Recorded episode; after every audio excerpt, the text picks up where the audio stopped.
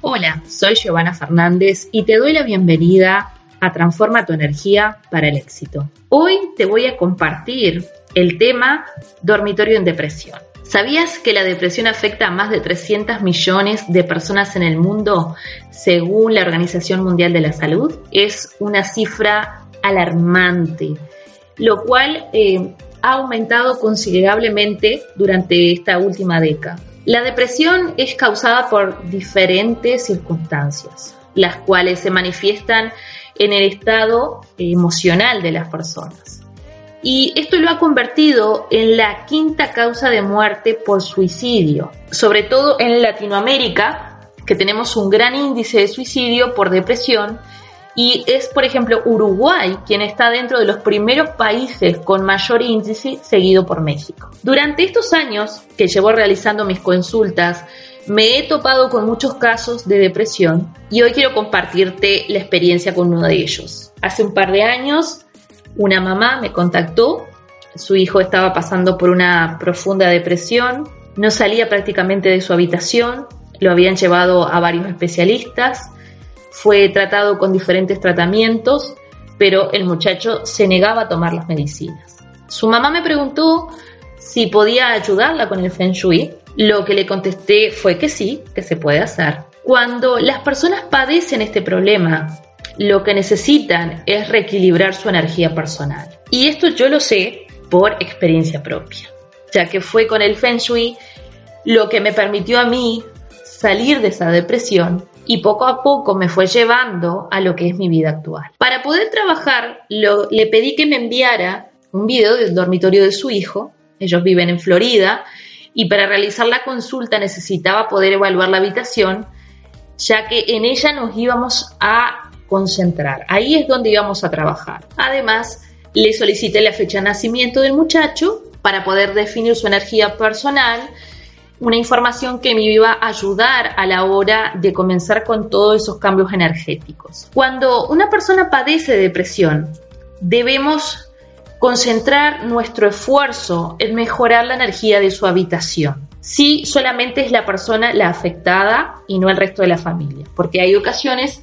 en que eh, la depresión afecta a toda una familia. Pero en el caso de que es una sola persona, concentramos todo nuestro esfuerzo en mejorar la energía de la habitación, ya que la persona tiende a pasar mucho tiempo recluida en ese espacio, que este era el caso de este joven. Al recibir el video pude tener un mayor panorama de cómo este joven se estaba sintiendo. Nuestras emociones se reflejan, nuestras emociones se reflejan en el estado de nuestro espacio físico. Para quienes somos expertos en esta práctica, una evaluación del espacio nos permite sacar una especie de radiografía de la persona con solo hacer una vista de ese panorama. En una esquina, por ejemplo, estaba su cama, que parecía un nido, era una esquina muy oscura de la habitación, y eso me hablaba de un muchacho que quería desaparecer, eh, que se sentía solo y que no sabía cómo relacionarse con su familia había mucho desorden, todo en su habitación era un caos.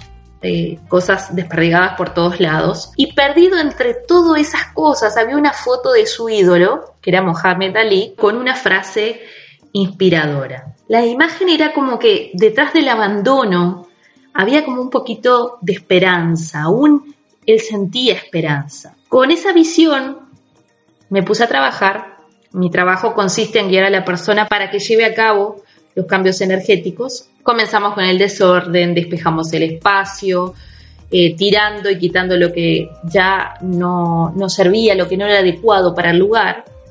Con la información de su fecha de nacimiento, escogimos los colores para su dormitorio.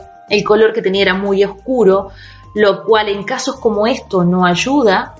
La persona necesita vibrar más alto, por lo tanto buscamos una paleta de colores mucho más adecuada. Además, conociendo su energía, pude conocer cuáles eran sus direcciones auspiciosas para poder ubicar su cama. Todos tenemos direcciones favorables y desfavorables relacionadas con lo que es la salud, el amor, el dinero.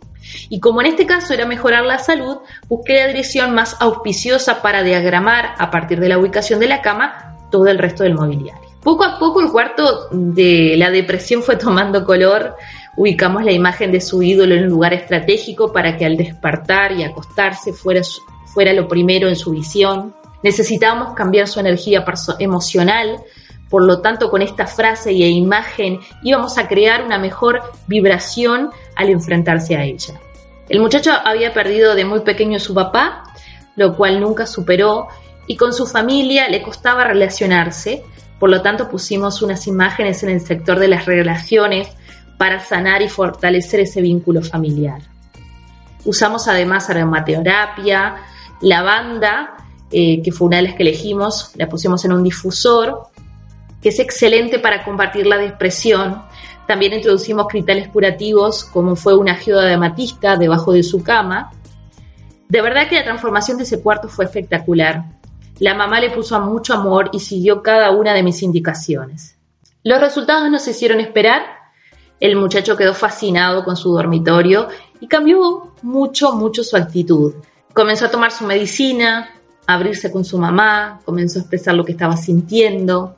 La relación entre ellos mejoró muchísimo y también con el resto de la familia. Antes había mucha tensión entre él y los demás, pero fue restableciéndose el vínculo, comenzó a tomar el control de su vida, volvió a ser un muchacho alegre, más comunicativo e incluso tomó el control de uno de los negocios familiares. Esto es lo que yo más amo en mi trabajo, el poder ayudar a otros a transformar su vida, eh, es algo maravilloso de verdad.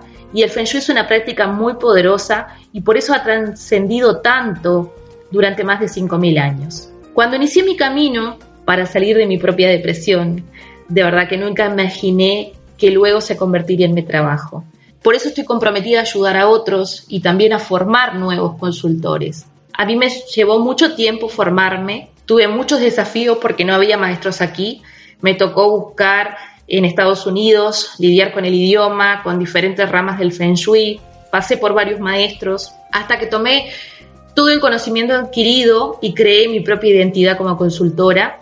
Hoy por hoy mi trabajo, mi forma de trabajar no es como la de cualquier otro consultor, ya que también he introducido el coaching como herramienta, he conjugado el feng shui y el coaching para de esa forma crear mayor impacto en la vida de las personas. Esto me ha llevado a crear una escuela de feng shui, a crear mi curso de feng shui, un curso que no es tradicional, en él no vas a adquirir solo la información, sino que vas a comenzar un proceso de formación del ser. Para mí la parte emocional va de la mano con la práctica se necesita crear conciencia de lo que nos rodea y cómo nuestras emociones y pensamientos están conectadas con él. En este curso te guío en este proceso para que vayas experimentando tu crecimiento espiritual y emocional mientras te vas formando en esta práctica.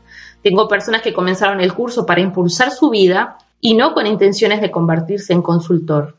Pero también hay personas que les interesa convertirse en consultor. Si tú deseas apoyo, si estás pasando por un momento de depresión y necesitas apoyo, o quizás el Feng Shui te hace un llamado y quieres comenzar a trabajar, a formarte, puedes comunicarte conmigo y con muchísimo gusto te estaré compartiendo información, tanto de mis servicios como también de mis cursos para la formación en el área del Feng Shui.